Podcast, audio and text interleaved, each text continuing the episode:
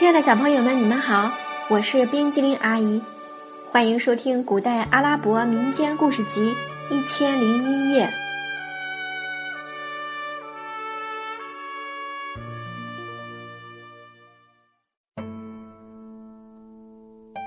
接下来我们要讲的故事是《阿吉卜国王》第一集《海上奇遇》。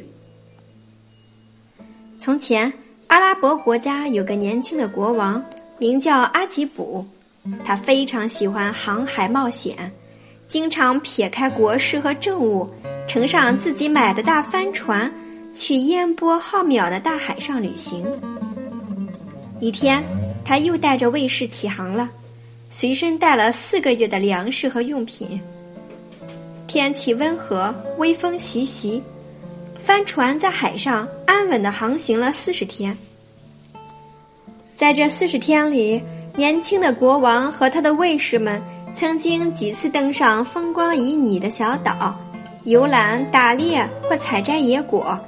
面对美丽迷人的大自然，阿基卜感到无比快乐。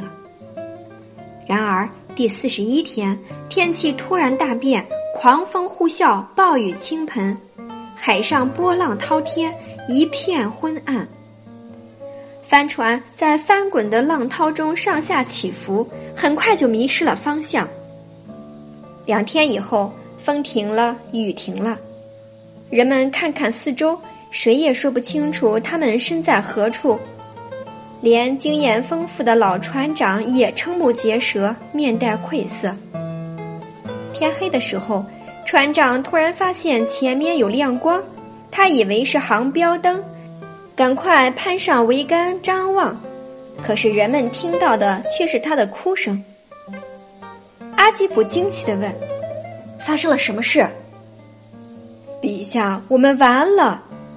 老船长流着泪说：“远处有亮光的地方是座磁山，明天海浪就会把我们推向那里，巨大的磁力将把我们船上的每个铁钉都吸过去，帆船。”将被分离瓦解，我们将落入海水中，葬身鱼腹。能不能想个办法使我们的船远离慈山？阿基卜问。晚了，陛下，慈山上的磁石正把我们的船吸向那里，船到了那个地方就没救了。船长说完，呜呜痛哭，船上的人们一个个唉声叹气。行到这里的船，难道就没有一条得救的吗？阿基卜又问。没有，陛下。不过据说在这座山顶上有一尊骑士铜像，铜像的胸前挂着一块黄色的牌子，上面密密麻麻的转着符箓和花纹。只有当这尊铜像坠入大海的时候，在此过往的船只才能得救。没有办法，只好听天由命了。阿基卜国王和他的随从们伤心的聚拢在一起，长吁短叹，一夜没有合眼。第二天，正如船长所说，帆船以前所未有的速度，箭一般向慈山驶去。人们互相拥抱着，紧闭双眼，等待着那可怕的时刻。前面出现了一座山，先是朦朦胧胧的。接着离他们越来越近，继而船身发出嘎嘎的断裂声。一时间，船钉向磁山飞去，随着一声巨响，船身四分五裂，人们坠入波涛滚滚的大海。阿基卜和他的随从们一起被抛进了万顷波涛之中，无情的海浪很快就把伙伴们吞灭了。阿基卜靠着冷静的头脑。坚强的毅力和良好的水性在浪中挣扎着，后来他碰到一块船板，便扑了上去。他无力的浮在上面，任它起落，任它飘荡。不久，海浪把船板推到山脚下，他喜出望外，奋力跃出水面。他的面前就是那座慈山，顽石嶙峋，光怪陆离，杂草丛中有一条小径。虽然坎坷崎岖，但还易攀登。阿基布踉踉跄跄的爬上慈山，累得精疲力竭。他望见了那尊面向大海的骑士铜像。那骑士身跨骏马，手握缰绳，昂首挺胸，注视前方。铜像的胸前果然如船长所说，挂着一个黄色的牌子。阿基卜想起了船长说过的话，他真恨不得将这铜像推入大海，使在此过往的船只从此得救。他想着想着，疲惫的闭上了眼睛。朦胧中，他见一位白胡子老人向他走来，对他说：“阿基卜，你醒一醒！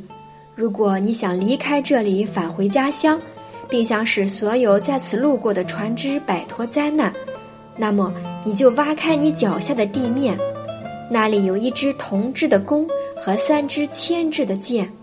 你用弓箭把那个骑士铜像从山顶上射下去，它一滚入海里，魔力就会消失。”各种船只从此就会平安通过此地。你一旦把铜像射倒，弓箭就会从你手中脱落。你再把它们埋入原地。这一切做完以后，海水就会上涨，一直漫到山巅。这时，你会看见一只小船向你驶来。你默默坐上去，千万不要说话。这只小船会把你送往人烟稠密的地方。如果你说话了，小船的魔力就会消失，你就会再次被抛入大海。阿吉博睁开眼，半信半疑地挖着脚下的土地，果真有一支铜弓和三支铅箭。他张开弓，瞄准崖边的铜像射去，只用了一支箭，铜像就滚入海中。他手中的弓箭落在地上，他把它们埋入原地。刚刚埋好，海面就风浪大作，海水迅速上涨，转瞬漫过了山巅。接着，一只由铜人划动的小船来到阿基卜面前。阿基卜默默地跨进小船，坐在铜人的对面。这个铜人的胸前挂着一块铅板，上面刻着符箓。他划船的速度飞快。但是非常平稳。大约十天以后，阿吉伯望见了一片陆地，他高兴的手舞足蹈，忘记了梦中老人的教导，兴奋的喊叫起来：“啊，我得救了！”忽然，小船急剧颠簸起来，他被掀入大海，小船和同人随即消失的无影无踪。这时，他才知道自己违反了约定。他在水中拼命的游着游着，浩瀚的大海一望无际，他何时才能游到岸边？几天的奔波使他消耗了大量的体力，不久他就没了力气。他知道自己必死无疑了，于是闭上双眼，等待死神的召唤。不知道什么时候，海上起风了，海浪推着他前进。忽而把他拥上峰巅，忽而把他抛向浪谷，最后一个大浪打来，把他甩到了一片沙滩上。阿基伯昏迷过去，待他醒来，才发现自己躺在一个荒无人烟的小岛上。他拧干衣服，钻进一片树林里，采了些野果充饥。夜幕降临以后，他不敢在树林里徘徊。害怕遇上什么野兽，便爬上一棵大树，抱着树枝睡着了。次日一早，他在树上四处张望，想观察一下这座荒岛，以便寻个合适的栖息之地。突然，他瞥见茫茫的海上有一条帆船向荒岛驶来，他高兴的不能自已，心想：天无绝人之路，自己又可以得救了。于是静静的等候船靠岸。不久，帆船在岸边停泊下来，船上走下十个手持铁锹的男人，一个年迈的老先生和一个十四五岁的英俊少年。阿基卜不敢贸然上前，决定躲在树叶间看个究竟。十个手持铁锹的男人在离海岸大约两百米处挖了一阵，一个地下室的入口展现出来，一行人下到里面。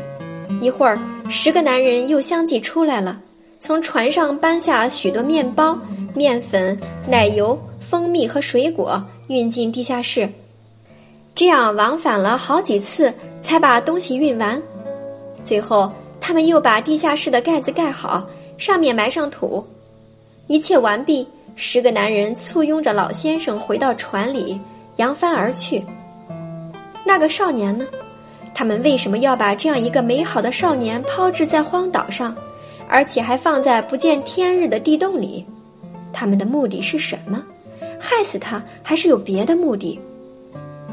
阿基卜望着远去的帆船，陷入了沉思。当帆船在他的视线中消失以后，他从树上滑下来，跑到了他们刚才出入的那个地方。他扒开泥土，看见了一个圆圆的石板。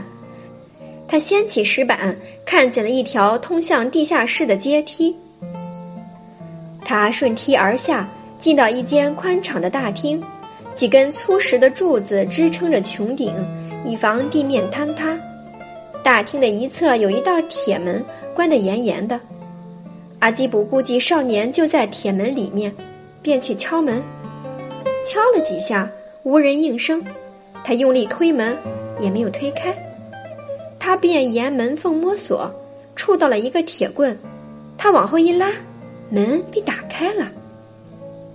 他蹑手蹑脚的进到里面，发现里面有四个房间，前三个房间放的都是生活用品，有粮食、蔬菜、水果、锅碗瓢盆，还有书橱。书橱里摆着各种书籍，有历史书、文学书和人物传记。他又走进第四个房间，看见那位少年正愁眉不展的躺在床上发呆。亲爱的小朋友，故事讲完了，现在请你简单复述一下阿基卜国王的海上奇遇吧。